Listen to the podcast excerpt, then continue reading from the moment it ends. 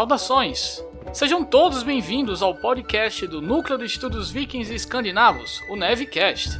Eu sou seu anfitrião, Pablo Gomes de Miranda, mestre em História e doutorando em Ciências das Religiões pela Universidade Federal da Paraíba. Hoje trago um papo com o mestre e doutorando em História, André Araújo de Oliveira, graduado em História pela Universidade Federal do Espírito Santo, mestre em História pela Universidade Federal do Maranhão com a dissertação Imaginário e Identidade na Cristianização da Islândia, obtida em 2015, e atualmente ele está finalizando a sua tese de doutorado na Universidade Federal do Mato Grosso, onde termina sua tese A Construção da Identidade Cristã Islandesa na saga do Santo Ion. Ele vem trabalhando já faz alguns anos com documentação islandesa sobre a vida de seus primeiros bispos e das fundações cristãs na Islândia. O tema da cristianização islandesa é muito popular entre estudantes, pesquisadores e os interessados pela história escandinava, pois é um momento onde muitas das informações que temos sobre cultos e ritos pré-cristãos vêm à tona. Contudo, André vai além, se interessando pela continuidade desses processos e a formação da identidade islandesa medieval em torno dessas narrativas. Adicionalmente, o nosso debate vai abordar justamente as dicotomias, muitas vezes ilusórias, sobre esses processos religiosos. Ao final da nossa conversa, haverá alguns avisos. Peço também que ouçam com atenção a essa sessão final. Agradecemos a presença de todos os nossos ouvintes e desejamos uma boa experiência.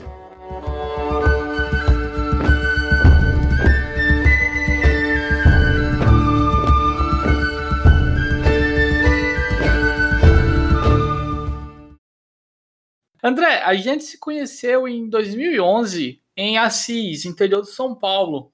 Naquela época você é, trabalhava, salvo me engano, com processos inquisitoriais é, na região de Toulouse. Era isso? Isso mesmo, eu tinha defendido minha monografia com os estudos dos registros inquisitoriais de Toulouse. Isso mesmo.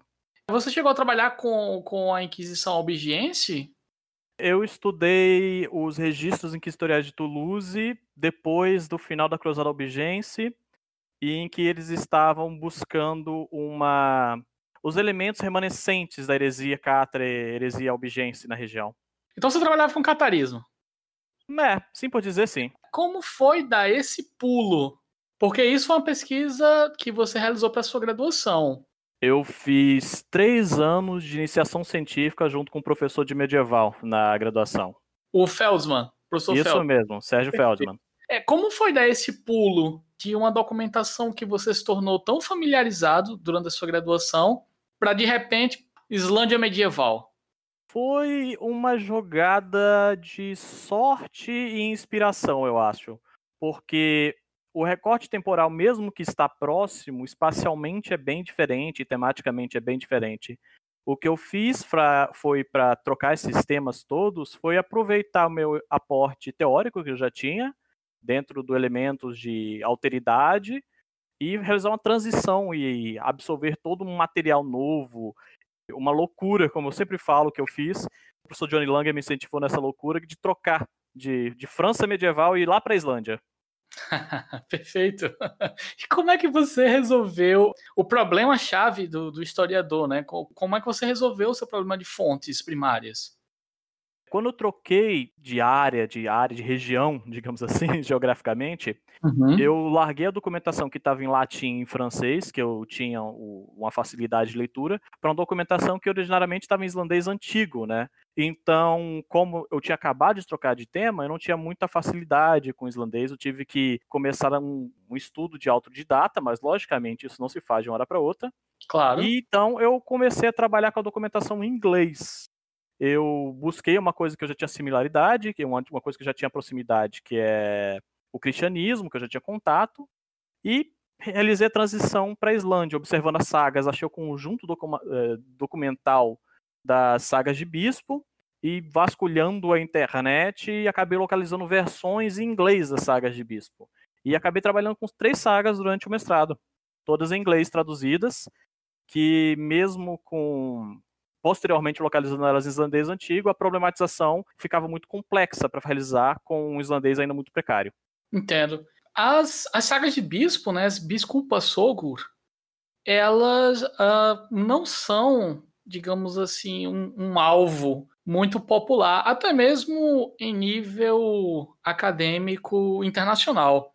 Eu acho que eu, eu, eu conheço pouquíssimas pessoas que se dedicam ao estudo, não, não necessariamente das sagas, das sagas islandesas, mas sagas islandesas dos bispos. Por que você se interessou exatamente por esse nicho dentro das sagas islandesas? Eu achei interessante ir para sagas dos bispos porque eu gosto de lidar com esse elemento antagônico dentro das sagas, que é falando-se de cristãos em um contexto que normalmente não se falaria tanto assim de um povo cristianizado. Como se deu essa essa contraposição entre o processo de cristianização, como se deu o processo de conversão desse, da Islândia. E foi isso que mais me chamou a atenção. É logicamente, dá para se trabalhar isso por meio de outras sagas, mas o fato de ser uma escrita focada no bispo, focada no, no clero, dá para se realizar uma compreensão de como é que os cristãos estavam tentando trabalhar isso, essa transição. Perfeitamente eu falei que eram raros os trabalhos envolvendo sagas é, islandesas de bispos.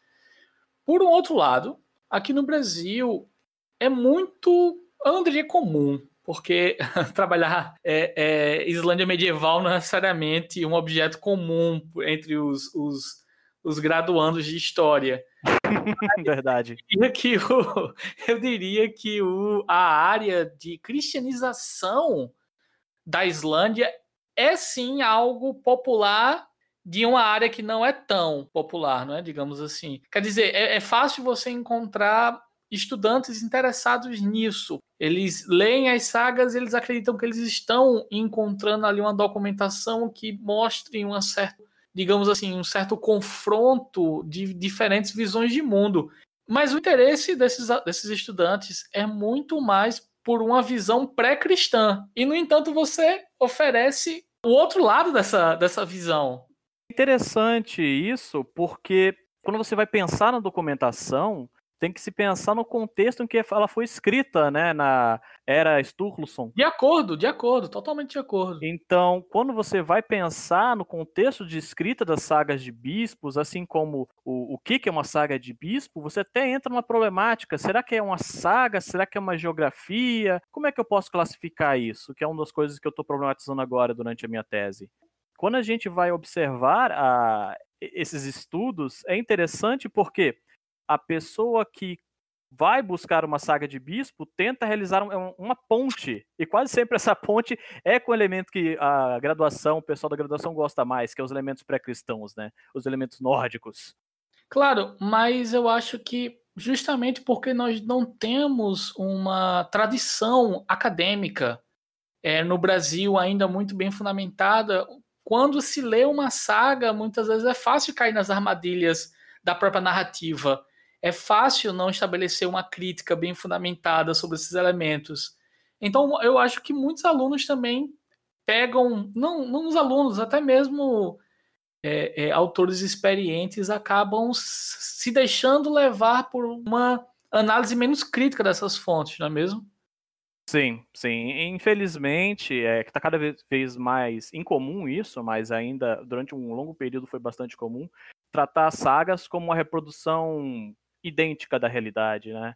Como se a crença nos deuses pré-cristãos eram exatamente daquela forma, em todos os locais. Claro. Aquela, aquela ideia de um famoso mito da religião, aquele, aquela religião belíssima que as pessoas imaginam presentes em filmes e quadrinhos e videogames. E as pessoas, quando vão analisar sagas, mesmo falando de um período pré-cristão, ocasionalmente, até historiadores experientes acabam esquecendo de problematizar quem escreveu aquela saga, quando ela foi escrita, por quem foi escrita e por que foi escrita, né? Justíssimo.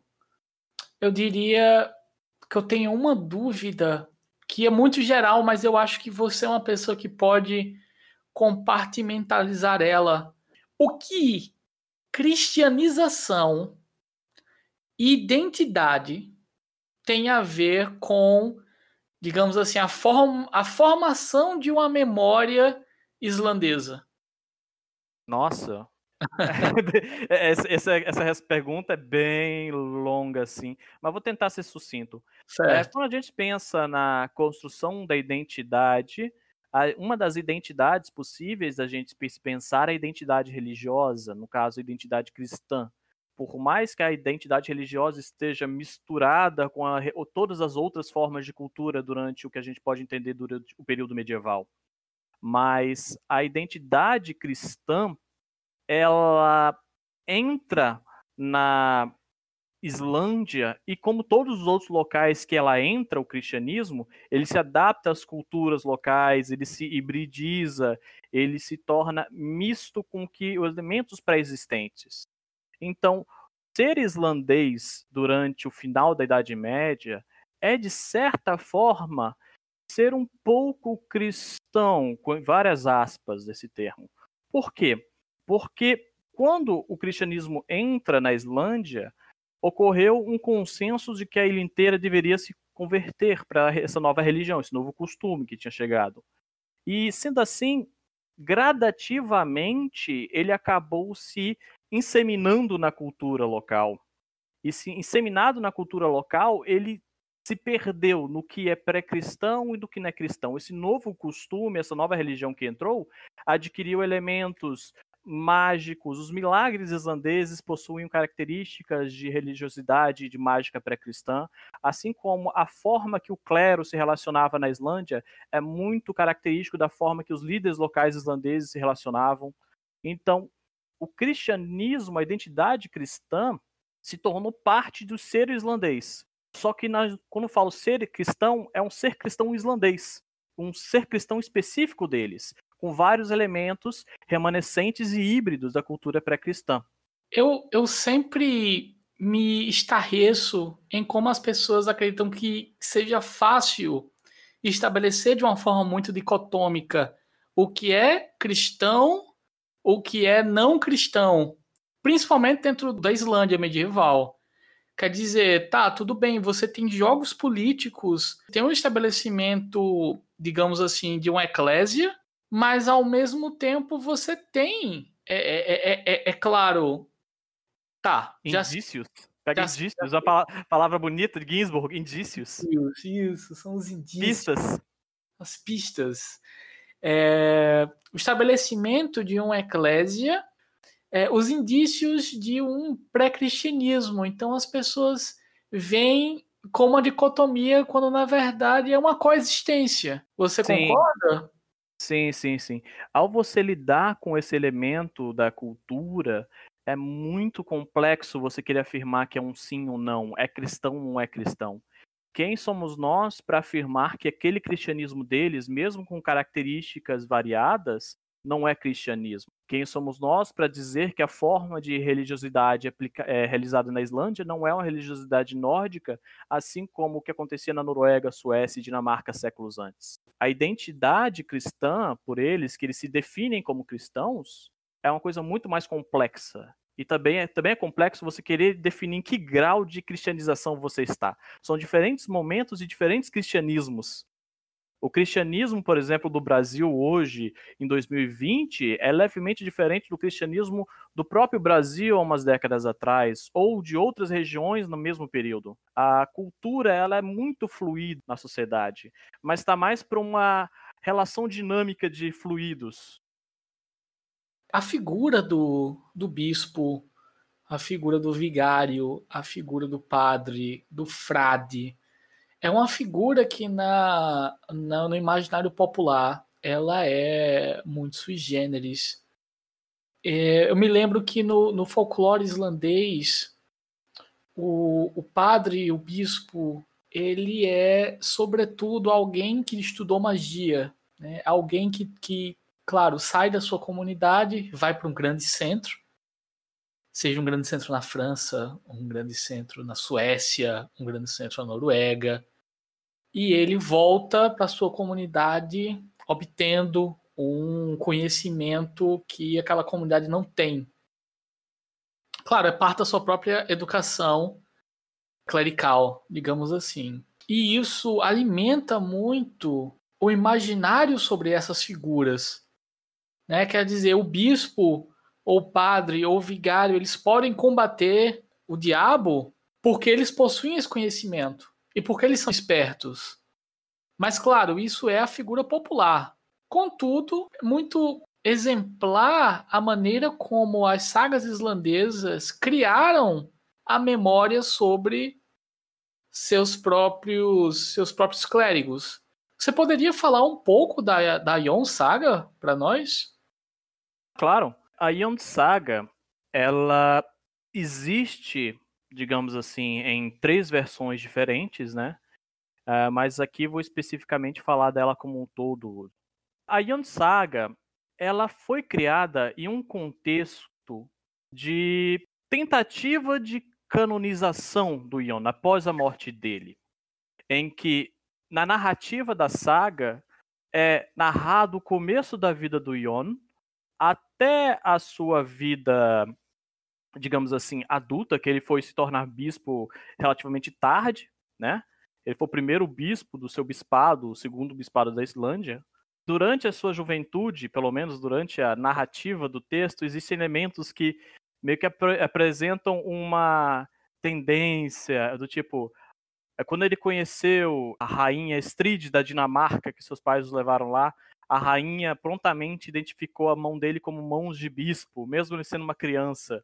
Ele é predestinado à grandeza, ele é predestinado a se tornar bispo. Desde criança você observa os indícios que ele vai se tornar bispo. As pistas estão espalhadas em todos os lugares. Né? É um paralelo muito engraçado com os próprios heróis germânicos. Exatamente. Que também são destinados a grandes feitos e apresentam sinais ainda quando criança. Sim, sim.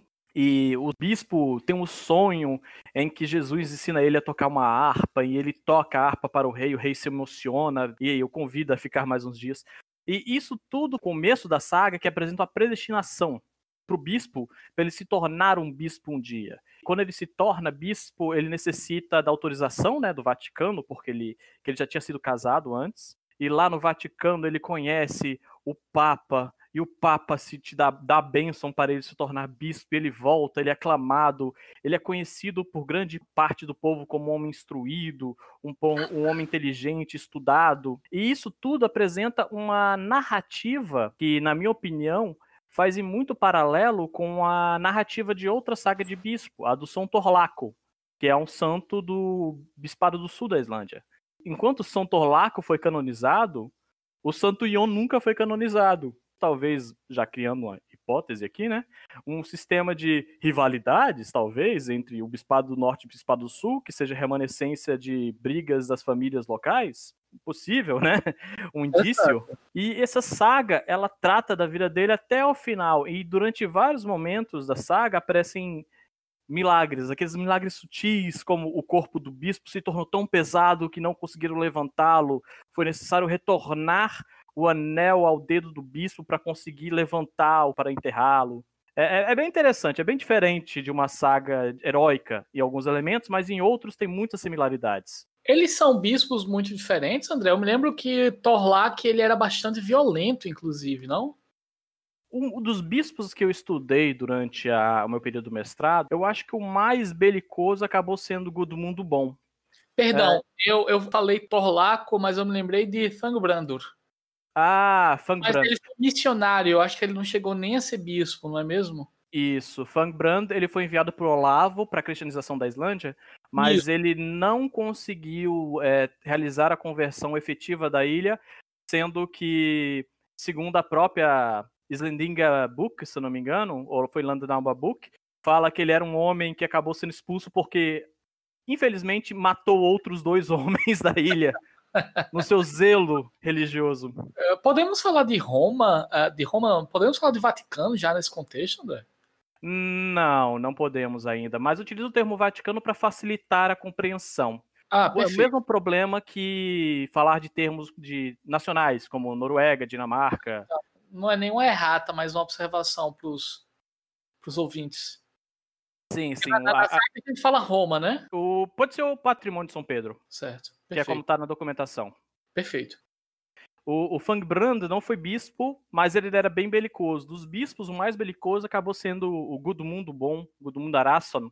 E Gudmund Arason, ele entrou em muito conflito com os líderes locais por causa do dízimo. Opa!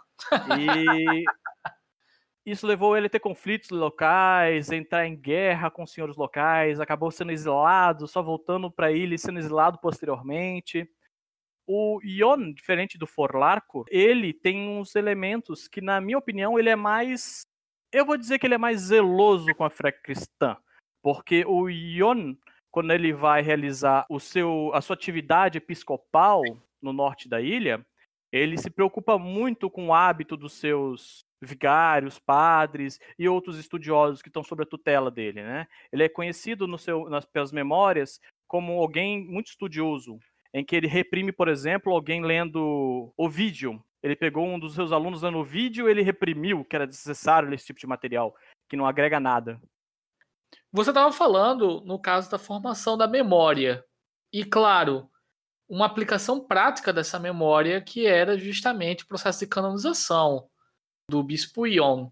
Qual é a relação entre memória, principalmente a memória desses bispos, e poder na Islândia medieval? Especificamente, a Islândia medieval é um termo complexo, né? Porque temos um período relativamente longo, mas os bispos, eles têm um caráter de importância porque a religião, os religiosos, eles eram vinculados a algumas famílias. E sendo vinculados a algumas famílias, eles adquirem um certo fator de importância, tanto política como econômica, quanto simbólica. Sendo assim, as famílias que eram mais próximas a essas novas figuras de poder adquiriram um poder maior durante o período de cristianização, em que antes a figura dos líderes locais, não se sabe ao certo se pode se afirmar ou não, possuía um poder religioso político, com a introdução do cristianismo na ilha, esse poder religioso foi se degradando e se transformando num poder vinculado às figuras episcopais.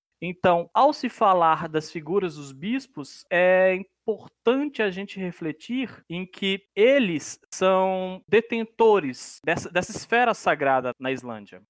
E na questão da memória também, os bispos tinham importância porque, junto com eles, vinha uma tradição de escrita. E essa tradição de escrita era o que mantinha, o que produziu as sagas, é o que produziu a documentação escrita, sendo assim a memória das famílias islandesas. Alguns autores defendem a legitimidade absoluta do que foi escrito. Contudo, interpretações mais contemporâneas negam essa inocência dos escribas e do interesse de manutenção da memória. Sim, existe o interesse na manutenção da memória, contudo, não se pode levar isso na inocência absoluta de que eles vão capturar a verdade total. Como o Carlo Ginsburg gosta de dizer, né? Estamos olhando para o passado como por meio de um vidro, e com o passar dos anos está ficando cada vez mais deformado e difícil de se olhar. Que referência! perfeito, perfeito.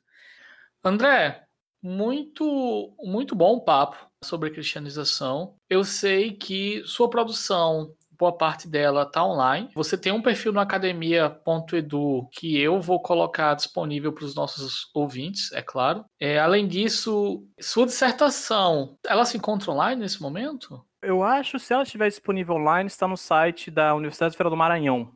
Certo. Os ouvintes que tenham interesse em ler um pouco mais sobre o assunto. Que leituras você recomenda como introdutórias para eles? Eu acho que a primeira coisa mais importante é entender o contexto da Islândia, né? Então a gente tem aquele clássico Jess Bjork, o Viking Age Iceland. Viking Age Iceland, que conta a história da Islândia medieval durante a era viking, em que mesmo que seja um trecho específico, um livro relativamente amplo, né? Uh, Jess Bjork conseguiu nesse livro trabalhar um geralzão, que eu acho importante para quem vai trabalhar isso. Porque não adianta você entrar em um tema de forma de paraquedas, focar especificamente na cristianização, tem que entender o todo. Claro. A tese de doutorado, também infelizmente em inglês, da Erika Sigurdsson, em que ela trabalha o século XIV das relações episcopais na, na Islândia, uma relação de poder, ela foca muito na questão do poder. The Church in the 14th Century, em que ela trabalha as relações clericais da Islândia no século XIV, focando muito numa questão de poder, e ela faz um apanhado maravilhoso da bibliografia anterior que se teve, além de trabalhar com a documentação que ela escolheu de forma, na minha opinião, exemplar. E como terceira indicação, eu indico um compilado muito bom que a Kristen Wolf fez, The Legends of the Saints in Old Norse Icelandic, que é exatamente isso, um compilado de vários santos, e onde estão, que documentação está, em que livros tratam, que é simplesmente um must de quem quer trabalhar figuras de santos ou as geografias na Islândia, porque é maravilhosa a compilação que ela fez. Perfeito. Eu agradeço demais a sua presença aqui. É, é, não é um assunto, primeiro, fácil, óbvio que não é fácil, mas também não é um assunto simples de encontrar um especialista. E quão, quão prazeroso é ter um especialista tão próximo como você e tão disposto a, a responder sempre minhas, meus questionamentos, minhas perguntas. Obrigado, André. Foi um grande prazer ter você aqui conosco. Ah, eu que agradeço o convite. Sempre que precisar, pode chamar. Olá, tudo bem? Chegamos ao fim do segundo número do nosso podcast. Gostaríamos muito de ouvir vocês. Nos mandem seus feedbacks e suas sugestões. Após a apresentação dos membros do NEV, estaremos arrumando pautas para o debate entre especialistas e pesquisadores convidados. Não se esqueçam de seguir o Núcleo de Estudos Vikings Escandinavos no Facebook. Apareçam lá na nossa página, confiram todos os debates, sugestões de estudos e muito mais. Aproveita também para conferir lá no Facebook a página do nosso periódico científico, Scandia, Journal of Medieval Norse Studies. Em breve, o Nevcast também trará notícias do mundo acadêmico internacional, então fiquem espertos nas próximas edições. Ah, lembrando também que o Nevcast é publicado quinzenalmente, então deixem marcado nos seus calendários ou nos assinem no seu agregador de podcast favorito, para que você não perca os próximos episódios.